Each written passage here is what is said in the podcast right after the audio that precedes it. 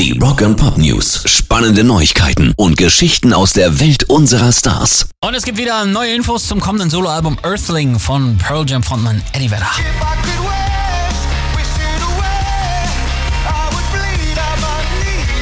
Das ist die neue Single Brother the Cloud. Die haben wir euch schon letzte Woche vorgestellt. Und jetzt ist noch bekannt gegeben worden, wer alles ein Feature auf dem Album haben wird. Nämlich Elton John, Ringo Starr und auch Stevie Wonder. Wahnsinn. Rock and Pop News. Dann gibt's noch passendes zum Firenze Rock Festival, die neue Mucke von Muse nämlich.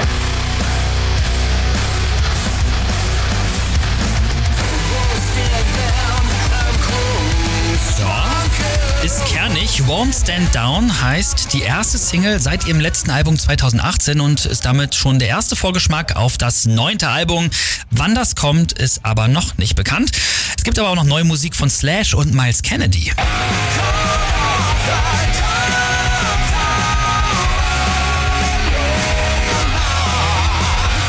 Call Off The Dogs ist die neue Single vom kommenden Album vor und das kommt ja am 11. Februar.